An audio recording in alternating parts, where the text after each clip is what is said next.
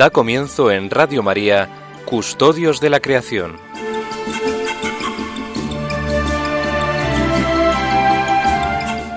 Dirigido por Lorena del Rey.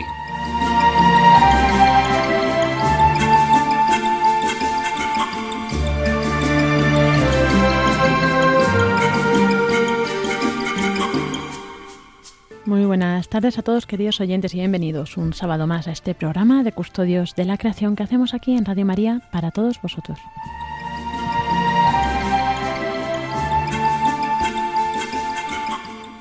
Y hoy tenemos el estudio repleto y tenemos casi pleno y bueno, pues comienzo presentando a los colaboradores habituales. Tenemos a Sonsoles Martín Santamaría. Muy buenas tardes, Sonsoles. Hola, buenas tardes, Lorena, a, a, los demás también y a todos los oyentes. Gracias por estar aquí de nuevo y acompañarnos, ayudarnos a, a pues a esta aventura de Custodios de la Creación. Encantada de compartir este tiempo con todos. También tenemos a Francisco Marcos. Muy buenas tardes, Paco. Buenas tardes, Lorena, Iván, Sonsoles. Un saludo grande para, para Pablo y para todos ustedes. Pablo casi lo tenemos aquí, pero bueno, sigue un poco ahí haciendo muchas cosas, entonces hay que apoyarle, pero le mandamos un saludo desde aquí y esperamos que pronto vuelva a estar con nosotros. Y a Iván Renilla, muy buenas tardes, Iván. Muy buenas tardes a todos ustedes, señores oyentes, y a todos los que estamos aquí. Desde luego un, un abrazo muy fuerte a Pablo y, y, un recuerdo especial para él porque sabemos que ha, ha, hecho todo lo posible para estar aquí, pero cuando no se puede, no se puede. Eso es, eso es, y que lo echamos de menos. Efectivamente. Y... Bueno, pues hoy vamos a tener un programa de custodios de la creación, pues como siempre, enfocándonos hacia el medio ambiente y lo que es este regalo, este gran don del Señor para nosotros. Pero hoy nos vamos a enfocar en esta primera jornada mundial de los pobres que tendrá lugar eh, mañana, Dios mediante, y bueno, pues vamos a profundizar desde nuestra perspectiva, en, pues eh, porque esto es importante y cómo lo hemos de cuidar y tratar también. Eh, no solo eso, tendremos también nuestra habitual entrevista que nos traerá Francisco Marcos y la sección de noticias ambientales con Iván Renilla. Y comenzamos este programa con el editorial con Francisco Marcos.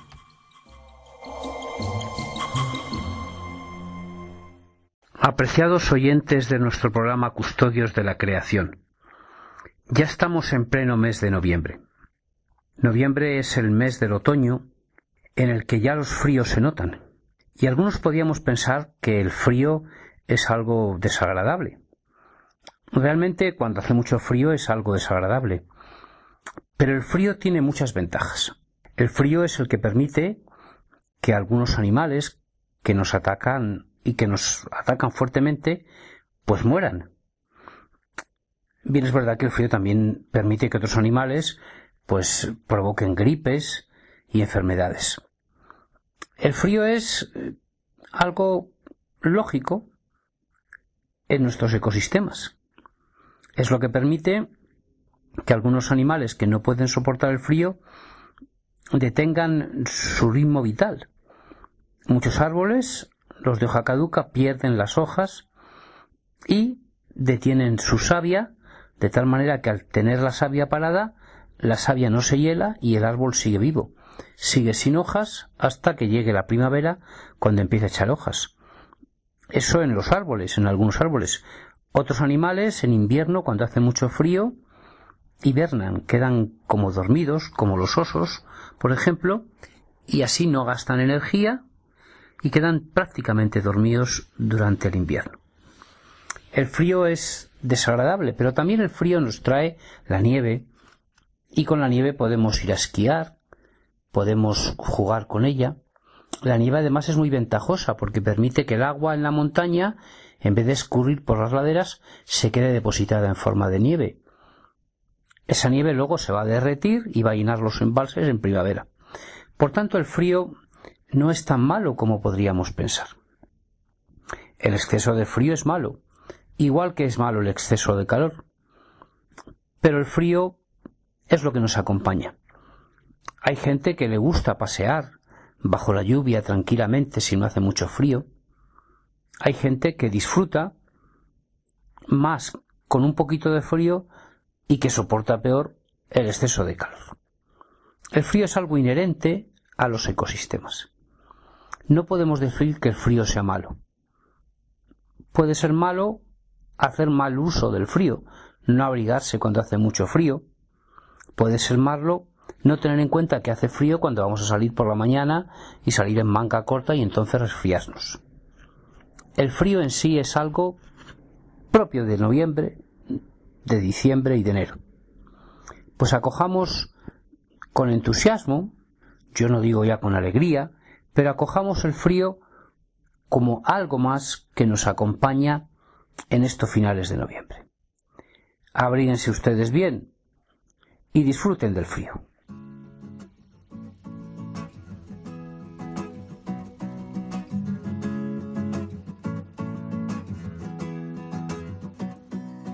These times be tough with all the hatred and the violence. All I'm looking for is a little bit of silence to be with you while I'm down on my knees. Oh my God, I'm begging you please to batter my heart, my three-person God. Break down this old weary facade and show yourself, yeah, yeah. Oh, please show yourself in me. Oh my God, oh my Savior, up above.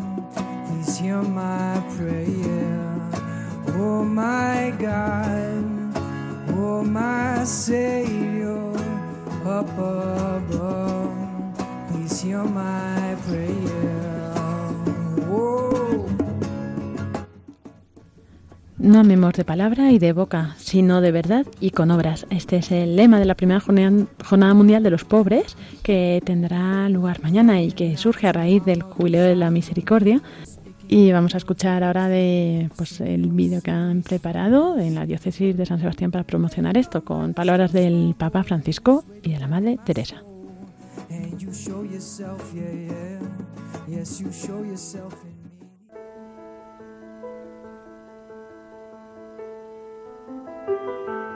No dejen de soñar. El sueño de un pobre, de uno que no tiene techo, ¿cómo será? No sé. Pero sueñen. Sueñen que el mundo se puede cambiar.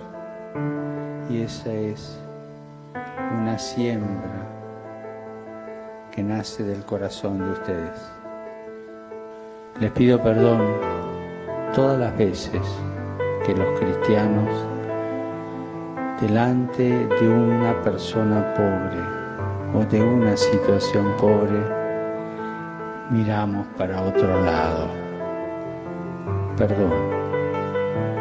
Doesn't matter color, doesn't matter race, doesn't matter nationality, doesn't matter religion. No importa la nacionalidad, la raza, la religión, porque él dijo muy claramente, lo que hagan con el más pequeño de mis hermanos, a mí me lo hacen. Same Jesus said, El mismo Jesús dijo también, yo estuve con hambre, yo estuve desnudo, yo estuve enfermo, a mí me lo hicieron. Si reciben a un niño en mi nombre, a mí me reciben.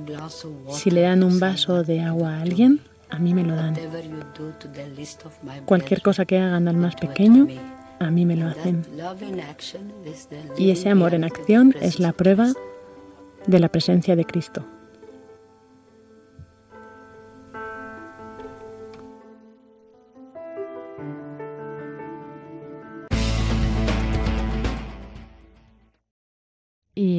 Es como promocionan ¿no? este, con este vídeo esta jornada mundial de los pobres y es lo que vamos a tratar hoy. Hay un mensaje que ha dado el Santo Papa, el Santo Padre Francisco para esta jornada mundial y vamos a comentarlo también desde la perspectiva que nos ocupa, puesto que el, pues el medio ambiente, la gestión de los recursos tiene mucho que ver en este tema de, la pobreza.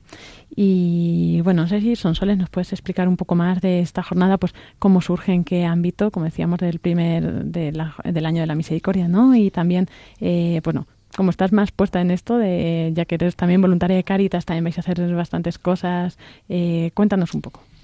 Bueno, pues eh, efectivamente esta jornada es la primera vez que se celebra, esta jornada mundial de los, de los pobres. Es voluntad del Papa, del Papa Francisco, al finalizar el, el Jubileo de la Misericordia, eh, empezar esta, a celebrar esta jornada, que se suma a las jornadas instituidas por sus predecesores, y además que celebremos esta jornada justo en, el último domingo mm, del tiempo ordinario, justo antes de la festividad de Cristo Rey. Eh, yo recomendaría a todos los oyentes, a todo el mundo, pues que leyeran el mensaje del Santo Padre, que es, es, es precioso, es un, un mensaje muy bonito y, por ejemplo, pues lo que nos, lo que nos, una de las cosas que a mí más me ha impactado es, por ejemplo, cuando habla de que la pobreza es ante todo vocación para seguir a Jesús pobre.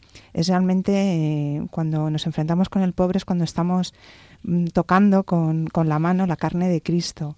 Entonces, eh, esto nos, el, cambio de esta actitud nos, nos, transforma realmente el corazón, ¿no? Cuando nos acercamos al, al pobre, eh, nos dejamos transformar por ellos porque nuestro corazón cambia y este cambio de actitud eh, es el que eh, al final mm, hace que pues que veamos a, Cristo en el, pobre y eso es lo que eh, haga que cambiemos nuestro comportamiento, que usemos los bienes materiales, por ejemplo, de, otras, de otra manera, que usemos, por ejemplo, los recursos que tenemos a, en nuestra mano de otra manera.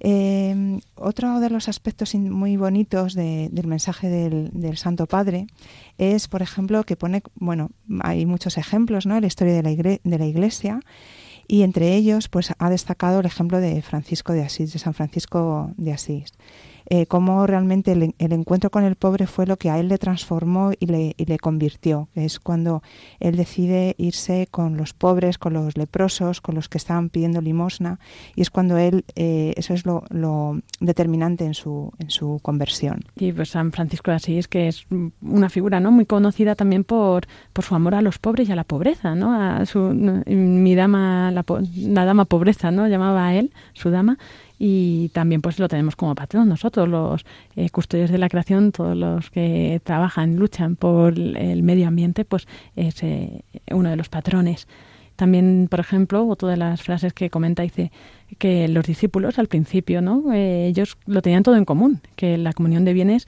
eh, era muy importante. Dice, vendían posesiones y bienes, los repartían entre todos según la necesidad de cada una y bueno, pues esto indica que, que, esto era muy importante para ellos. Y nosotros muchas veces en este programa hemos recalcado esa importancia de la solidaridad, no solo de, para las generaciones futuras, ¿no? sino también la de nuestra misma generación, que yo creo que en este contexto está un poco más enmarcado eh, esta Jornada Mundial de los Pobres. Sí, en esta línea hay alguna pregunta que me han hecho algunos alumnos y gente. ¿Qué es eso de la cultura del descarte? De la cual habla mucho el Papa y también aquí habla, en el punto 6, el Papa dice exactamente, esta jornada tiene como objetivo, en primer lugar, estimular a los creyentes para que reaccionen ante la cultura del descarte y del derroche. Miren, el Papa lo que quiere decir con esto de descarte, los que estamos metidos en los temas ambientales, es lo siguiente. Hay muchas personas que descartamos en nuestra vida cosas que no tenemos que descartar. Claro, él es, él es argentino y hay que entender un poco el sentido este de descarte. Es decir, tiramos cosas que no tenemos por qué tirar. Para un argentino, la cultura de el descarte, de tirar cosas, es lo contrario a lo que para un ambientalista decimos que es reciclar, recuperar, reutilizar. Entonces esa palabra del descarte en España suena un poco extraño. En Argentina se ha entendido muy bien, pero aquí no se entiende tan bien. Y el Papa vuelve a hablar otra vez de la cultura del descarte y del derroche.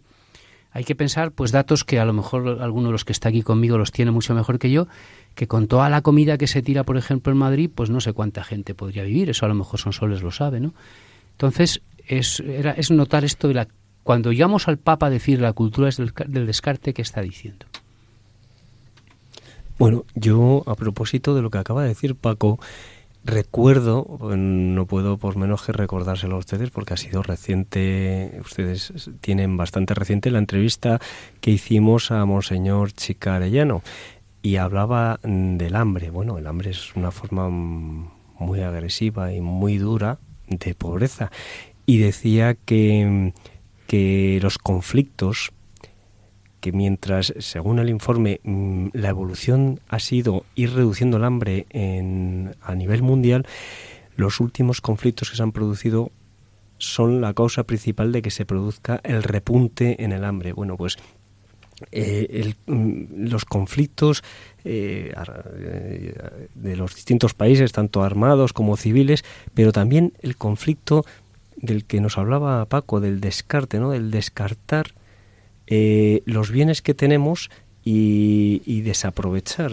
y, derrochar, pero también de descartar a las personas, porque bien lo decía eh, eh, su santidad, el Papa Francisco, en Laudato, su, en Laudato Si, perdón, que, que es que la cultura actual tiende a descartar a los mayores porque son mayores, a los niños porque son niños. Entonces parece ser que nos quedamos en una franja productiva entre pues, los 20, 25 y, y, 55 o 60 años. Bueno, pues no.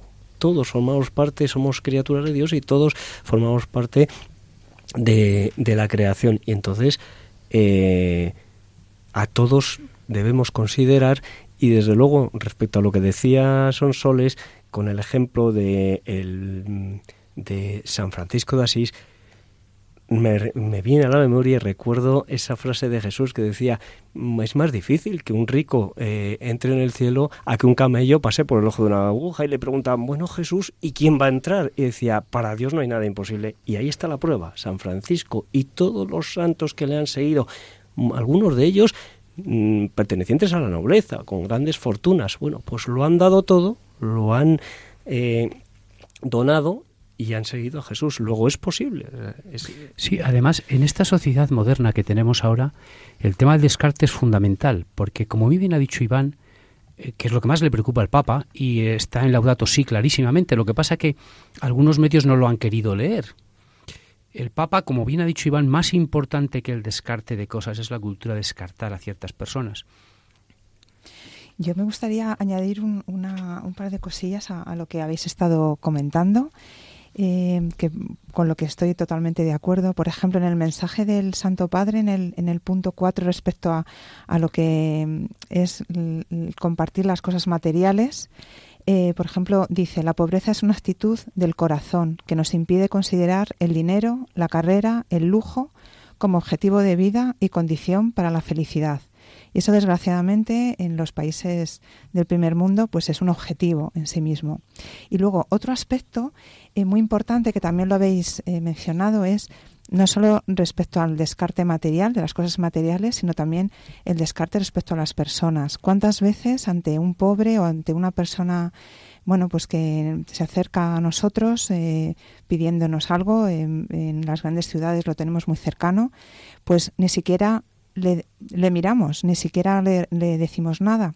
Y, por ejemplo, una de las cosas más impactantes, eh, mi experiencia personal como voluntaria de Cáritas, es el encuentro con las personas. al final, eh, la necesidad material está ahí, evidentemente hay que intentar darle una solución, pero la mayoría de la gente lo que busca es pues que alguien que le escuche, que, le, que llore con él, que le dé un abrazo y lo que más aprecian, pero es recíproco, es el preocuparte por, por, las personas. Pues qué tal te va, qué tal tu hijo, esta enfermedad que tenías, cómo vas, has ido al médico.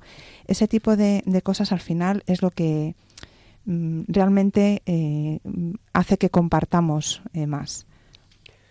Sí, porque efectivamente al final, al final los recursos, lo que lo que estamos descartando son recursos que estamos desperdiciando y que estamos de alguna manera sustrayendo. Es muy dura la palabra, pero sustrayendo a nuestros hermanos, a otras personas en el mundo.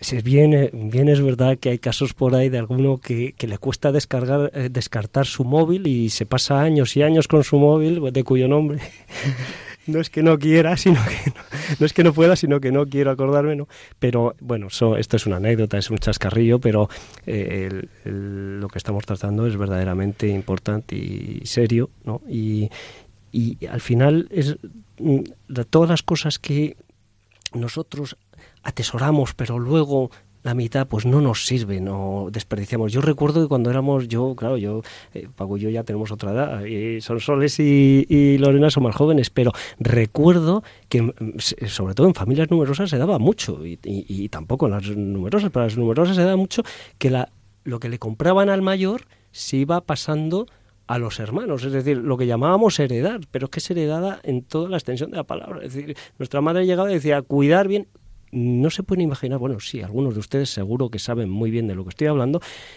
cómo cuidábamos la ropa. Porque es que sabíamos que es que venía detrás otra persona que tenía que usar esa ropa que habíamos usado. O sea, no, no podíamos permitir el lujo de estar rompiendo la ropa. Y es verdad, y si ya ha llegado un momento que ya habían pasado tres personas por esa ropa, ahí estaba la madre haciendo el zurcido y haciendo el remiendo para que sirviera para el cuarto. O sea que es muy importante, yo creo, el acordarse de, que hay otros hermanos que necesitan esas cosas. Entonces, mm, y también incido ahí ya con esto, yo, por mi parte ya acabo mi intervención, es también el tema que hacía referencia en Laudato Si, su santidad, el Papa Francisco, al consumismo a ese, esa adicción al consumismo que hay en la sociedad actual. además, eh, yo siempre recuerdo lo mismo, Lorena, me van a perdonar los oyentes, pero como seguro que hay algún oyente que no me ha escuchado esto, es falso. Mm, yo soy profesor de universidad, les podría dar datos y no me voy a extender. Es falso eso de que no hay alimentos en el mundo. O sea, Malthus no tenía razón, pero se equivocó totalmente, pero se equivocó muchísimo. Eh, miren, yo soy doctor ingeniero, me dedico a estos temas y se lo digo con... No voy a empezar aquí a dar citas en inglés y según no sé quién y tal, porque esto, es un, esto no es un congreso científico. Hay alimentos para todos. De que te sobra. Lo que no hay es generosidad. Es una de las bases, evidentemente, de, del, eh, del, problema, ¿no? Al final, el problema no es un problema externo, sino que es interno al hombre, ¿no? Y que el problema es, eh, pues, eh, desde el egoísmo o desde esta cultura del descarte que decíamos, del poseer, del tener todo, ¿verdad? Del querer tener aquí y ahora lo más nuevo, lo novedoso. Y es verdad que estamos en un mundo en el que no nos facilita para nada todo este tema, porque es luchar a, contracorriente. Pero bueno, yo creo que también estamos un poco acostumbrados los católicos a ir contracorriente, ¿verdad? Aún así, este llamamiento el Papa lo hace para todos. Dice, esto no solo está dirigido a, eso, a los católicos, sino pues a cualquier persona de cualquier confesión religiosa, eh, pues el darse a los demás, ¿no? Hace esta llamada, este, este llamamiento. Pero cuanto ni más a, los católicos, pues nos tiene esto que, que resonar. Por ejemplo, dice, cuando dice Jesús, ¿de qué le sirve a unos tener la fe sin obras. Esa fe no lo puede salvar, ¿no? O sea, mm, dice el Papa, Dios os ampare, abrigaos y llenaos el estómago, y no le deis lo necesario para el cuerpo. ¿De qué sirve? Esto pasa con la fe si no tiene obras, que por sí sola está muerta, ¿no? Entonces, no solo, eh, no solo por los demás, sino también por nosotros, por nuestra propia salvación, por nuestra alma. Al final es algo que a nosotros nos santifica, ¿no? Sí, una de las mayores críticas que tuvo la encíclica, lo tratamos sobre todo en el programa que hicimos, que vino bastante gente. Recuerdo que vino pues Javier Cendra, eh, gente muy comprometida desde el punto de vista de los, de los derechos de la naturaleza y del hombre. Pues una de las mayores críticas que ha tenido Lodato sí es por el liberalismo atroz. Y no estoy hablando de liberalismo político, ¿eh? no, no, no, no, no estoy hablando de política, ¿eh? Que quede bien estoy hablando de liberalismo en el sentido de liberal, ¿no? De, de, de, utilizar todo, todo es posible. No, todo no es posible. Y en este aspecto, mm, el mundo no va a evolucionar porque consumamos y consumamos, porque fabriquemos y fabriquemos. El mundo evolucionará porque yo haga feliz a la persona que tengo a mi lado. Y si yo consumo de una forma responsable, pues fenomenal. Nosotros no estamos los católicos en contra del consumo irresponsable, lo que estamos es a favor del consumo responsable que es muy difícil el equilibrio. Miren, yo tengo 58 años y estoy seguro que soy un consumidor irresponsable, pero por lo menos, pues este programa me vale para pensar un poquito lo que decía Iván, ¿no? De, eh, yo, yo, no, yo no soy de familia numerosa, era yo solo, ¿no? Pero eh, esa cultura que tuvieron nuestros padres, quizá, pues porque no había medios, ¿no? Pero sobre todo, no ser tacaños tampoco, porque no se puede llegar al otro extremo, es muy difícil el equilibrio. Pero lo que sí está claro es que nosotros podemos ayudar mucho para paliar el hambre, que es al fin y al tema, el tema que quiere el director que tratemos hoy, que es el tema del hambre. Entonces, con el hambre, primero, hay comida para todos. Y segundo, pues no vamos a pensar solo en aliviar el hambre de los que están a 50.000 kilómetros. Vamos a aliviar a lo mejor el hambre de los que están aquí aquí con nosotros. Hay muchas eh, campañas de operación bocatas, yo les recomiendo a ustedes que se hacen continuamente en muchos sitios, ¿no? Bueno, y Sonsoles que nos cuente lo que hacen para aliviar el hambre, que lo sabe mejor que yo. Sí, ya como queda poco tiempo de tertulias, eh, Sonsoles tenía algunas actividades bueno que se están realizando todo el fin de semana y también algún lugar donde encontrar recursos, ¿no? Sí, por ejemplo, yo eh, sugiero a los oyentes que consulten la página web de la Conferencia Episcopal Española, donde se ha puesto a disposición de todo el mundo mucho material, material para la oración, para compartir, para hablar, para incluso para las homilías. Eh, durante este fin de semana se están realizando muchas actividades en las parroquias, en las diócesis.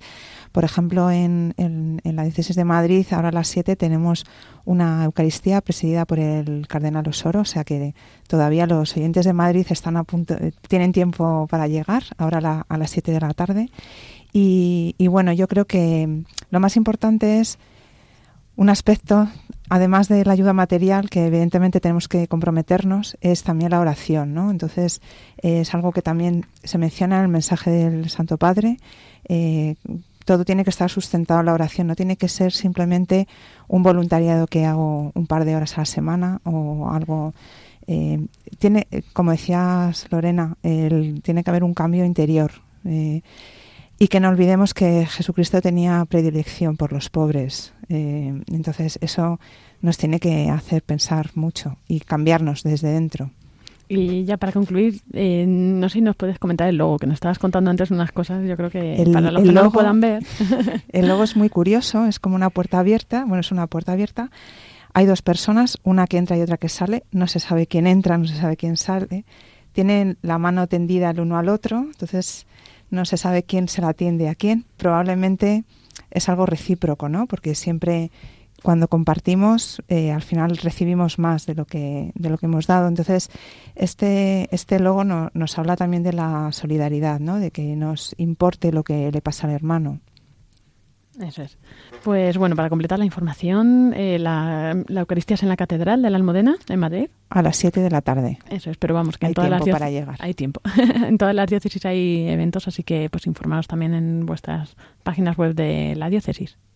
Pues pasamos así a la siguiente sección con Francisco Marcos y la entrevista.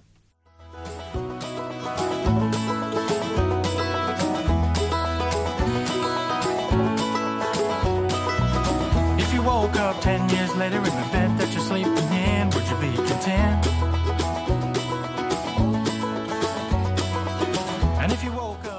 Y así llegamos a nuestra sección de las entrevistas, que Francisco Marcos pues no deja de recorrerse el mundo entero para conseguirnos buenas entrevistas. Paco, ¿a quién nos traes hoy? Bueno, pues es una de las personas que yo quise entrevistar desde el principio de los programas. Ya solo me quedan dos.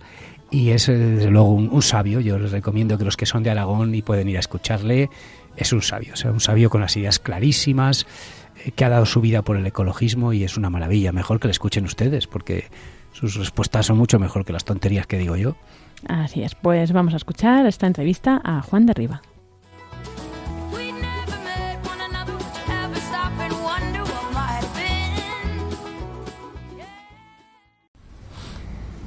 Buenas tardes. Eh, vamos a hacer unas entrevistas que cuando empezamos el programa hace años les dije que había seis o siete entrevistas que yo quería hacer. Personas eh, del mundo mm, de la ecología, del mundo de la defensa de la naturaleza que además tienen un criterio católico muy claro. Bueno, pues de estas seis personas me quedan todavía tres y después de hoy me van a quedar cuatro. Una de ellas es don Juan Riva. Don Juan Riva yo le conocí hace muchos años, tenía ganas de conocerle físicamente, he leído sus escritos ya hace tiempo porque él es un catedrático de la Universidad de Aragón que ha trabajado como yo en muchos temas forestales. Eh, Juan es una persona mm, que ha trabajado, como digo, en temas forestales, como, como trabajo yo, como trabaja Pablo, como trabaja Eder, como trabaja Iván, y que actualmente, entre otros cargos, pues es el que lleva un Consejo de Protección de la Naturaleza en Castilla, en Aragón, perdón. Él es un maño convencido. Buenas tardes, Juan, ¿qué tal estamos? Hola, buenas tardes, muy bien, gracias. Juan, la primera pregunta es la de siempre. ¿Cuáles son para ti los problemas que tiene el medio ambiente en Aragón y en España? Bueno, eh, es una película, una pregunta complicada, ¿no? Es complicada, pero eh, en realidad eh, los problemas pueden ser muchos, y, pero en el fondo los problemas se acaban, se acaban simplificando, se acaban reduciendo a, quizá uno solo, un gran problema, ¿no? Indudablemente el problema eh, concreto más, eh, más importante que tenemos ahora en Aragón, como en todo el mundo, es eh, el problema del cambio global, el problema del cambio climático. Y, y, es así, y respondo también así a la pregunta que me haces sobre Aragón, porque es un problema global, es un problema que trasciende la escala, ¿no? y que encuentra su razón y pienso que también su resolución en, eh, a todas las escalas, también en la escala concreta. ¿no? Es este gran problema del que se ha hecho eco el Papa Francisco en eh, su encíclica Laudato Si. Eh, que además él plantea de una forma tremendamente acertada, ¿no? Como un problema que trasciende lo ambiental, si bien tiene consecuencias fundamentalmente ambientales, son los síntomas que nos han dado la voz de alarma en materia de cambio climático, pero en realidad es un problema que trasciende la esfera de lo, de lo ambiental, de lo ecológico, para convertirse en un problema eh, socioambiental, un problema mucho más amplio porque hunde sus raíces en la crisis eh, de, un sistema, ¿no? en la crisis de una civilización que, eh, que está guiada por valores, digamos, inadecuados, ¿no? por, por valores que necesitan un cambio, un cambio fuerte y que han llevado pues a una utilización de, por nuestra parte, por parte del ser humano, a una utilización de la naturaleza como si fuéramos eh, sus dueños absolutos, no a una eh, labor de, cuidado, ¿no? de administración, sino como si fuéramos los patrones eh, absolutos que podemos disponer de ella plenamente. ¿no?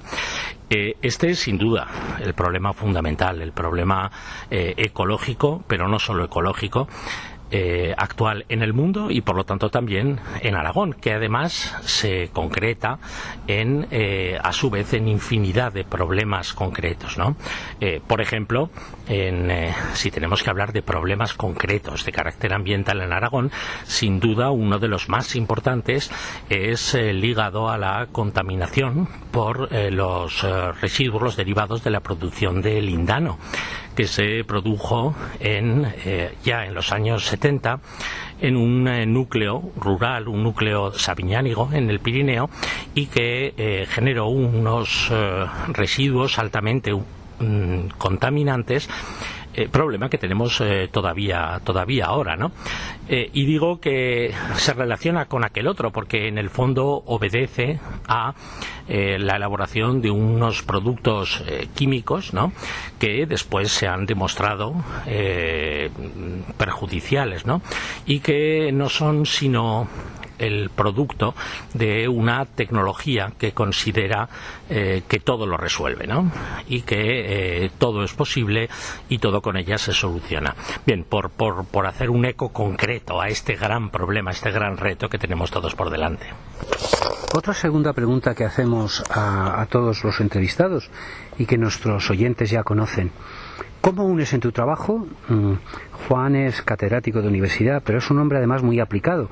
En el Congreso de Coética su intervención gustó mucho, precisamente porque no se quedó en las teorías, fue a la aplicación. Bueno, pues ¿cómo unes en tu trabajo tecnología, hombre, naturaleza?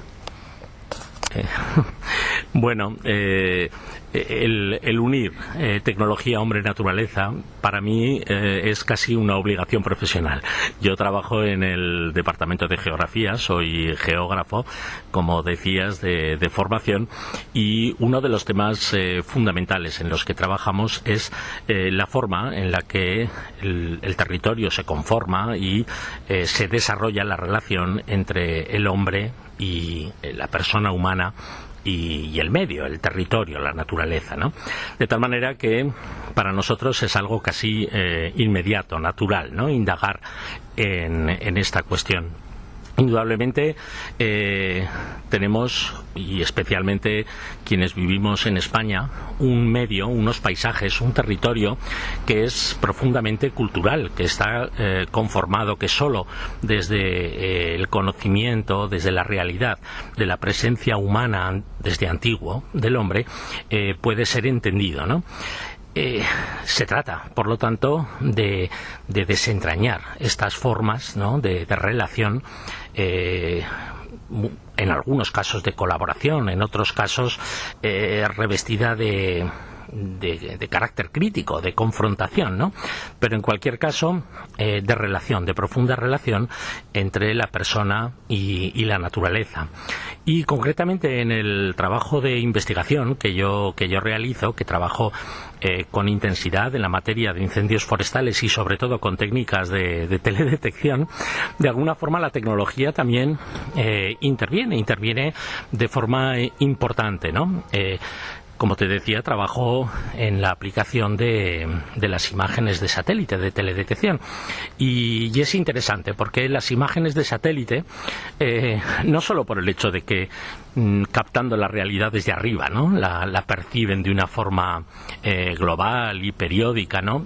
Tiene muchas otras eh, características la teledetección eh, desde el espacio, pero sí que es cierto que nos da una visión global, una visión de la realidad que nos permite conocerla, que nos permite desentrañarla y que nos ayuda también a intervenir sobre ella, ¿no? Que es algo en lo que por mí eh, actualmente, bueno, desde hace unos años en el Consejo de Protección de la Naturaleza de Aragón, mm, es algo que que está en el día a día, que está en, mi día a día, ¿no?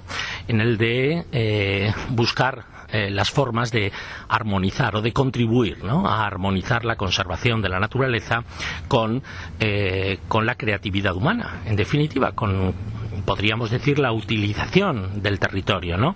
De la propia realidad natural entendida como recurso, pero no solo. Eh, en definitiva, armonizar. Eh, la conservación con, con, la explotación. Y en ello, nuevamente, las tecnologías desempeñan también un papel importante, claro. La cuestión está, como siempre, en la tecnología, de hacer de ella pues eh, un, uso, un uso adecuado. Está con nosotros, como en muchos programas, eh, Eder Falcón. Eder, ¿qué es lo que quieres preguntarle a Juan? Hola Juan, buenas tardes. Es un placer poder compartir pues este rato de tertulia contigo. Eh, mm, pues brevemente, solo después de haber participado en este congreso eh, de coética, mm, pues según tu punto de vista, después de haber recibido todos esos aportes, esas opiniones, esas experiencias, ¿cuál piensas tú que es mm, la clave dentro de todo este eh, problema ambiental, ¿no? El tema de la mm, quizás la poca relación que existe entre la naturaleza y el hombre, ¿no? Porque eso se ha perdido poco a poco. ¿Cuál piensas tú que puede ser, mm, o al menos un alcance, lo que podría ser una solución futura para este conflicto, ¿no? Que actualmente vivimos? Sí, en, este marco creo que es muy importante eh, recuperar las relaciones, recuperar la relación eh, de la persona con, la naturaleza, ¿no? Una, una relación que, eh, que, como comentaba antes, ha ido, ha ido variando en el tiempo y que está reclamando, está reclamando el, el buscar formas nuevas, ¿no? formas de, relación en este contexto en el que tanto la persona, tanto nosotros como eh, la naturaleza que está en nuestro entorno, pero que es diferente de nosotros, pero que nosotros somos parte de ella, somos naturaleza, ¿no? En definitiva, eh, recuperar eh, nuevas nuevas formas, nuevos valores que, que nos hagan sentir eh, que nos hagan entender de una manera distinta eh, la naturaleza, no como algo eh, extraño a nosotros o no como algo que está fuera de nosotros a nuestra disposición, a nuestro servicio, sino como una casa, y traigo de nuevo a colación las palabras del título, ¿no? de la encíclica del Papa, una casa común, una casa común en la que en la que todos estamos embarcados, ¿no?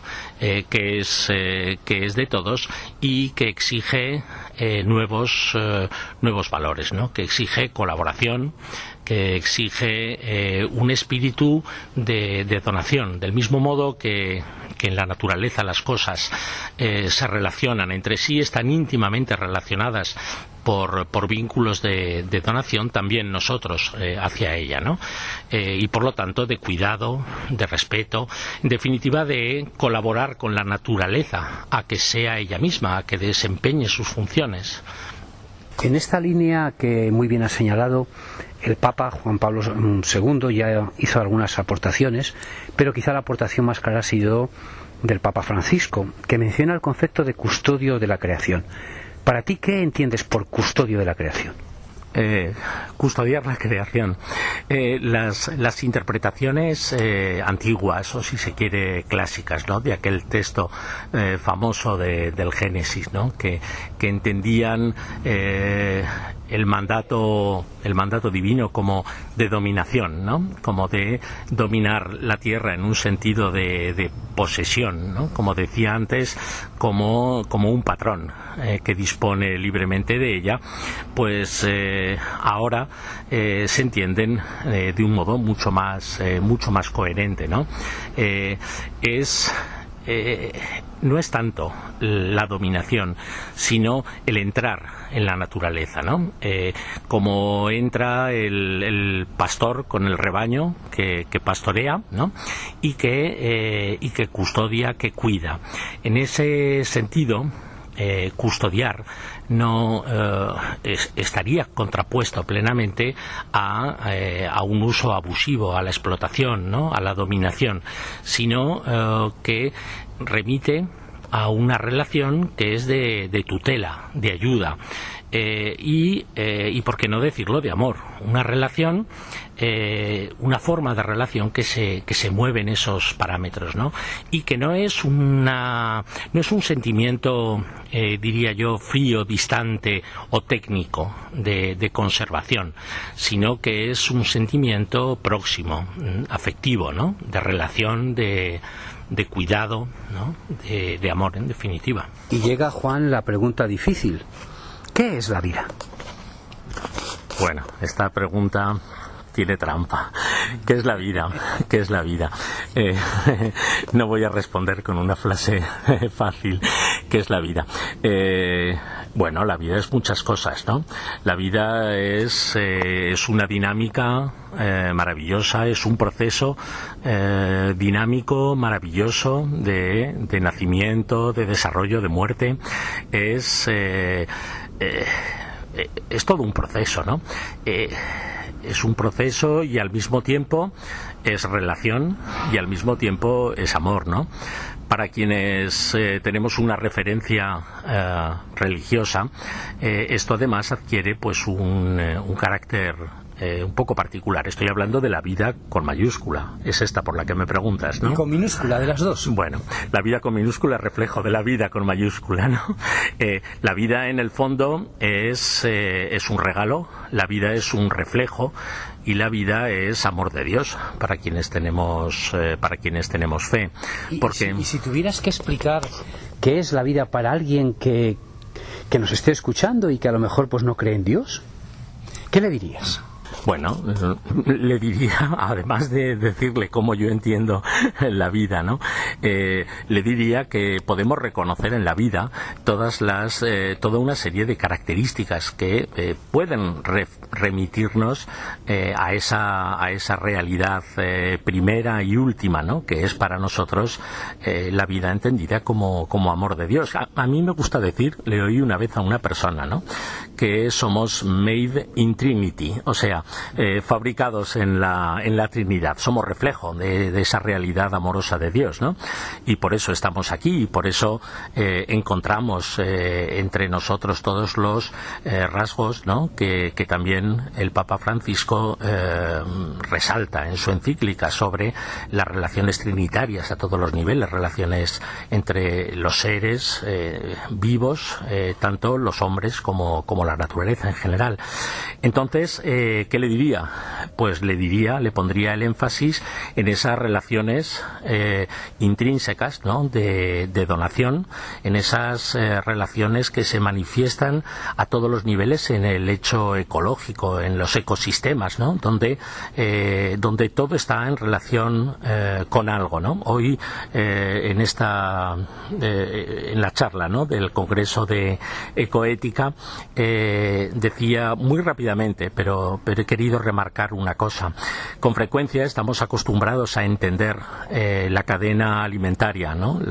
aquella que nos dice que hay eh, un, una dicho coloquialmente que el pez grande se come al chico, ¿no? Pero de forma más técnica decir que hayan eh, elementos eh, descomponedores, herbívoros, carnívoros de primer nivel, de segundo nivel, como, pero con la llamada a entenderlo no en términos de que el grande se come al chico, sino que el chico vive también en función del grande para que él viva, ¿no? en una relación que podemos entender en sentido positivo.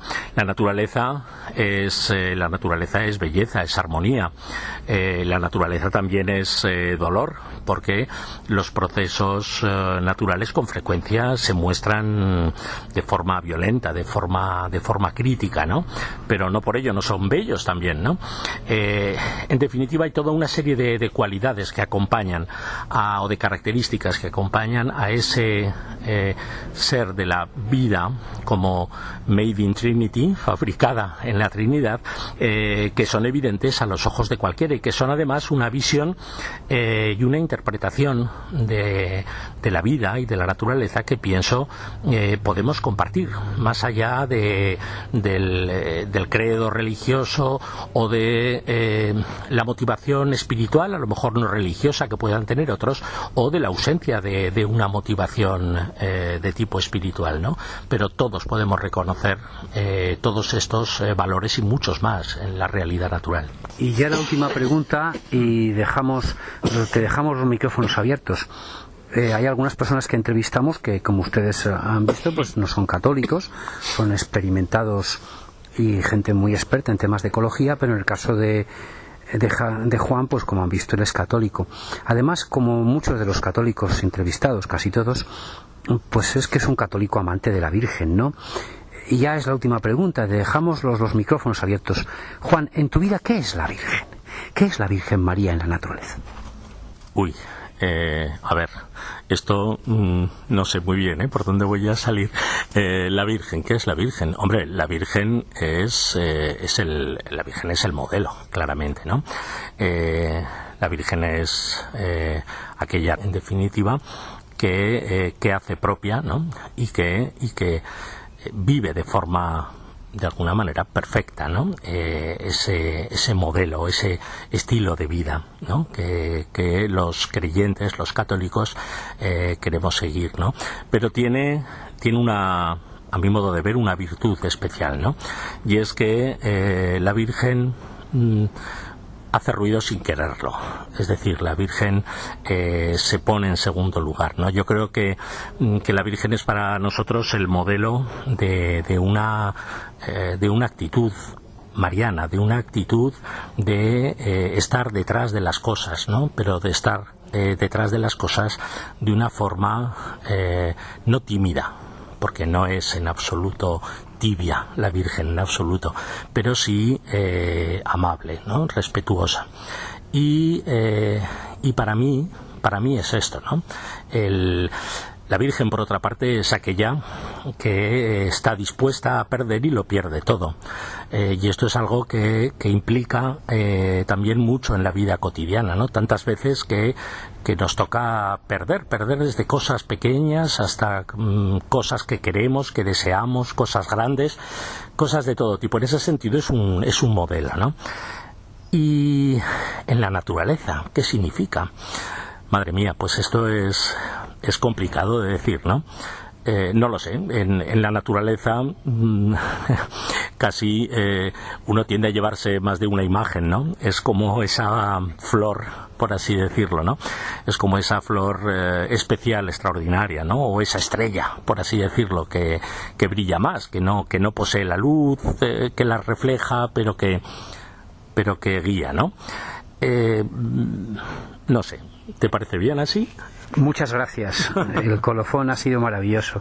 Muchas gracias, don Juan.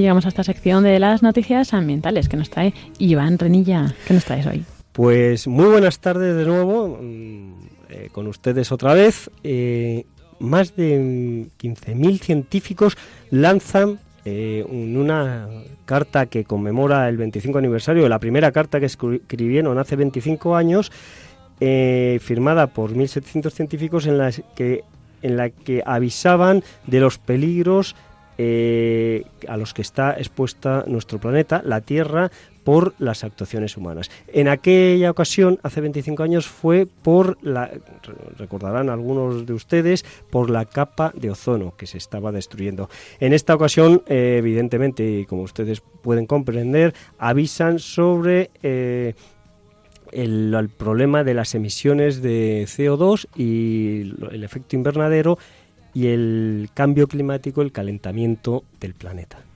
en esto, como siempre decimos, ¿no? O sea, no hay que ser alarmistas, pero sí que es verdad que tenemos que ser prudentes. Tampoco podemos quedarnos sin hacer nada. O sea, hay que hacer lo que esté en nuestra mano. Sin duda ninguna, mm, eh, como se han dado cuenta, ha apuntado muy bien Lorena. no es un, no podemos dejar arrastrarnos por el catastrofismo, pero sí que desde luego tenemos que ponernos manos a la obra y no dejarlo para mañana lo que podamos hacer hoy. Hay una segunda noticia que es que se está desarrollando estos días en Bonn la COP23. La COP en realidad es la conferencia de las partes, de las partes que están implicadas, que son los países, mm, globalmente todos los ciudadanos estamos implicados en el problema del cambio climático. Entonces está desarrollando estos días la conferencia para ratificar los acuerdos que ya se eh, tuvieron lugar y se firmaron hace un año en París. Eh, se ha sumado un de los países que no había firmado entonces es Nicaragua.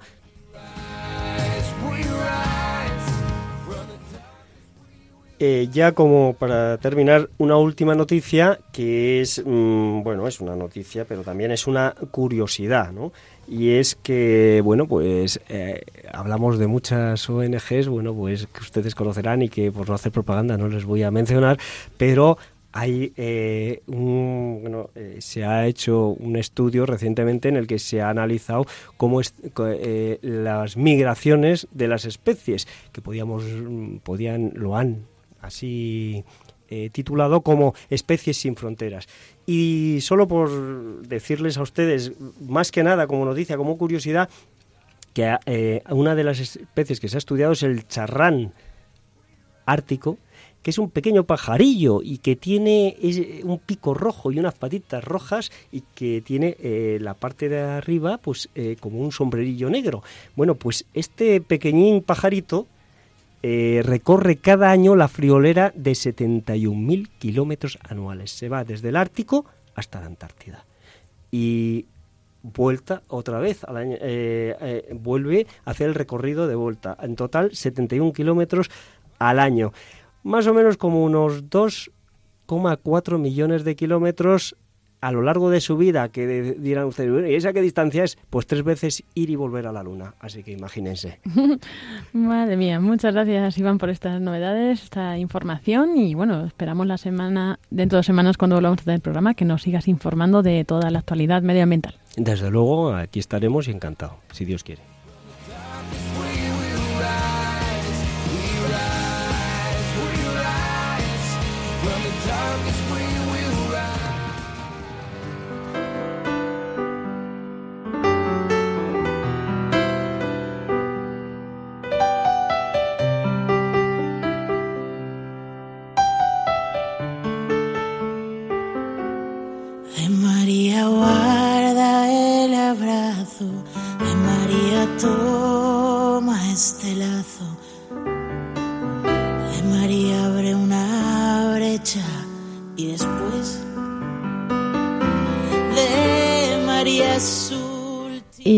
Sí, queridos oyentes, termina este programa de Custodios de la Creación. Nos encontramos, como ya saben, cada 15 días, cada dos semanas.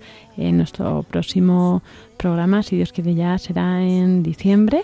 Y bueno, muchas gracias Iván Renilla por haber estado hoy con nosotros acompañándonos. Pues muchísimas gracias y desde luego encantado. Bueno, muchas gracias también, Sonsoles. Gracias a vosotros y encantada de estar aquí hasta dentro de 15 días. Y Francisco Marcos. Muchas gracias. Y bueno, pues a todos los oyentes, muchas gracias por seguir en contacto con nosotros. También estamos en las redes sociales, en Facebook, Custodios de la Creación, y en el mail custodios de la creación arroba radiomaria.es. Custodios de la creación arroba radiomaria.es. Nos volvemos a encontrar dentro de dos semanas y mientras, pues que sean muy felices y muy santos. Para alumbrar de María, forma naciente de María